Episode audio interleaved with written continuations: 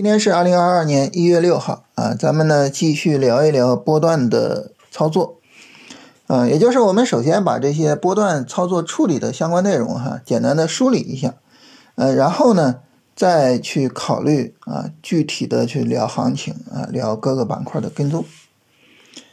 那么我们昨天提到哈，就是现在呢大盘其实将要走一个波段的调整，对于我们来说呢，很明显是有一个波段机会的，但是呢，这个时候我们去看板块，却发现这个板块啊不太好选。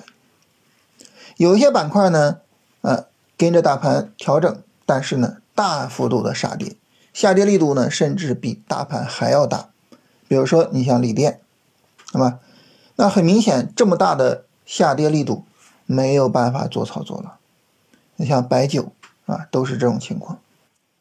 然后还有一些板块是什么呢？大盘尽管啊走波段调整，但是我板块不管你啊，我持续的走波段上涨。比如说像白酒、啊元宇宙、像体育，是吧？嗯，传媒娱乐啊这些板块在持续上涨。那这个时候呢，对于我们选板块，进而呢选股，就带来了。很大的问题。首先呢，我们刚才说了哈，你像锂电、白酒这种跌得狠的不能做。其次呢，当大盘波段见底的时候，你说像元宇宙、像中药他们能做吗？我们可能会觉得哇，它这么强，大盘那么暴跌，它都不跌，那大盘见底了，它不得飞呀，它不得上天呀，是吧？这个时候，这时候不能做吗？其实呢，确实是不能做的。就这些板块和大盘的节奏呢，并不一致，啊，大盘见底对于他们来说没有什么意义。我们举个例子哈，你比如说一年前的此刻，一年前的这个时候呢，那么碳中和走的特别的强，那大盘在春节之后暴跌哈，但是碳中和人家一点都不跌，一直在涨。这个时候呢，在大盘在三月末见底的时候，我们可能会想。哎，大盘跌的时候，碳中和一点都不跌。那碳中和现在，那不得上天吗？是吧？大盘见底了，它不得上天吗？但是如果说我们真的在三月二十五号去买碳中和，你会发现非常的惨。为什么呢？它不但没有上天，反而开始走波段调整了。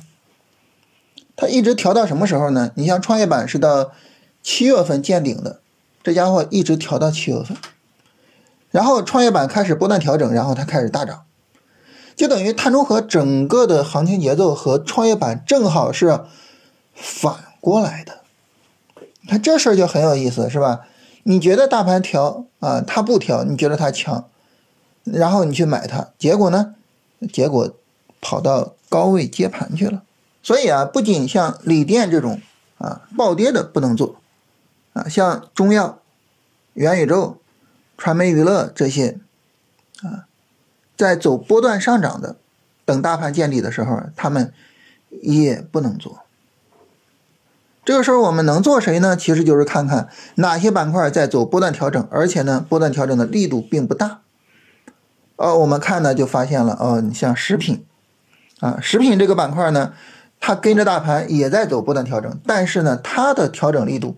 相比大盘就是比较小的。好，食品这个板块，这是我们要重点去跟踪的啊。但是我们选半天选出来一个食品，说实话，大家是觉得心里边很有底气了呢，还是觉得哎呀，这个心里好像有点不太有底呢？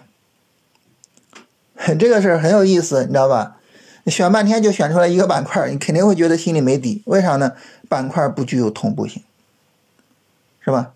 不具有同步性啊，这个时候呢，赚钱的难度会比较大一些，所以我们就会去担心啊。大家说呢，你这什么意思呢？我们想一想哈，就是你比如说两年前、三年前的行情啊，大盘同步性强的时候，板块同步性强的时候，什么情况呢？大盘波段见底，一大批的板块波段见底，我买呢？你比如说我我买一些走的强的啊，你像两年前的。春节，是吧？那时候因为疫情，大盘暴跌嘛。暴跌之后呢，这个有一些板块走的特别强啊，你像食品饮料，食品饮料呢，因为当时这个走了一个非常非常长时间的横盘啊，一九年、二零年一个大横盘，所以呢，疫情之后呢，爆发的特别厉害啊。那如果说我们买到食品饮料，能赚很多钱啊。当时呢，为了迎接中心的回归。啊，很多芯片股暴涨，我们要是买芯片能赚很多钱。但是如果我们买不到他们两个呢，买不到这种走的特别强的板块呢，没关系，其他板块也在赚钱，其他板块也在涨。这就是同步性强啊，对于我们这个选股能力的一个要求，自然而然就会降低啊，就是选不到涨得多的，我还选不到涨得少的吗？对不对？所以这个时候对我们要求降低，因此呢，你怎么都能赚到钱。但是现在市场这么分化，你如果说选不到那个最强的，可能嗯赚不到钱，甚至呢可能会赔钱。所以呢，当你选半天只选了一个的时候，当你发现板块不具有同步性的时候，其实心里面会是非常担心的啊。这就是现在这个市场给我们带来的一个什么呢？就是给我们带来的一个选板块方面。一个非常大的难度，就是它要求你在板块选择上要非常的精准，在这方面要下苦功夫，要下真功夫，要能够真正选出来比较牛的板块。当然，大家说呢，那这个市场的分化它只给我们带来坏处吗？也不是啊，市场的分化除了这个坏处，它也给我们带来了一个好处。什么好处呢？就是如果说我们能够做好板块的轮动，你会发现呢，利润的增长呢。可能会比以前要好。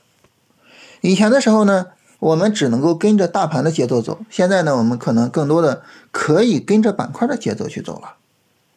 啊，你像去年一年是吧？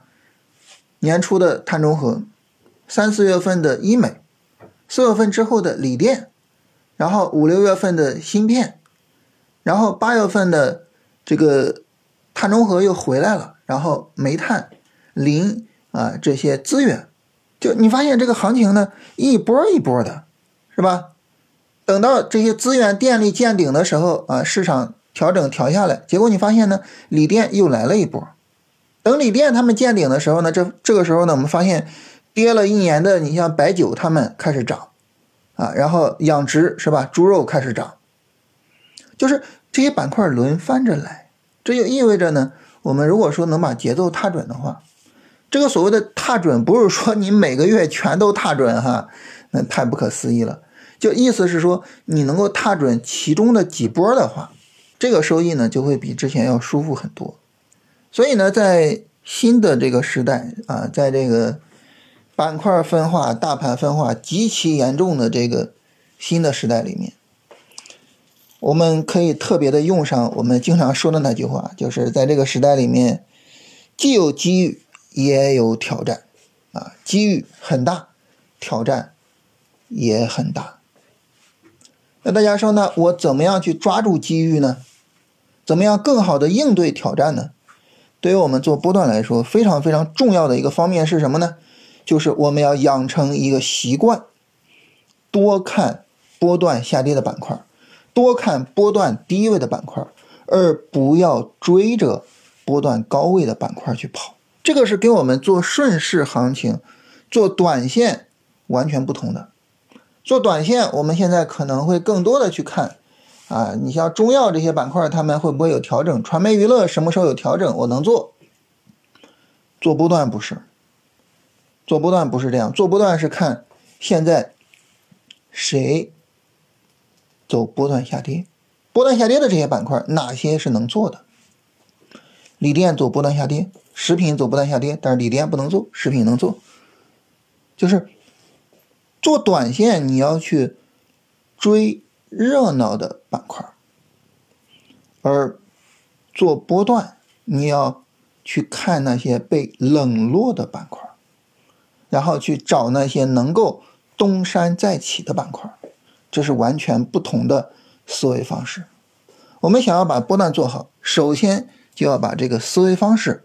转变过来，啊，这是今天呢特别跟大家聊这个事情啊，这个新的时代的机遇和它的挑战啊，希望我们后面能够处理好。嗯，行情呢，今天大盘三十分钟反弹是吧？后面呢再有一个下跌，基本上啊这个日线的下跌就出来了啊，后续呢波段的调整差不多就展开了，然后后面呢就可以找机会去跟着做了。在这种情况下啊，那么很明显的，就像我们刚才说的，一定要好好盯那些波段调整展开的板块，看看有哪些板块在低位可以让我们去。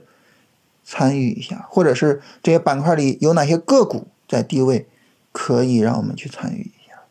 就是当我们聊波段的时候，这个思维一定要转过来啊！现在就不要去盯那些热门的板块了，而要去盯这些啊被人冷落的板块，好吧？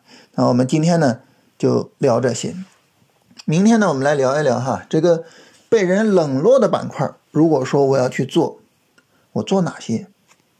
因为被人冷落的板块也分成很多很多种，是吧？那我选择哪些去做呢？这个事儿我们明天再详细聊一下。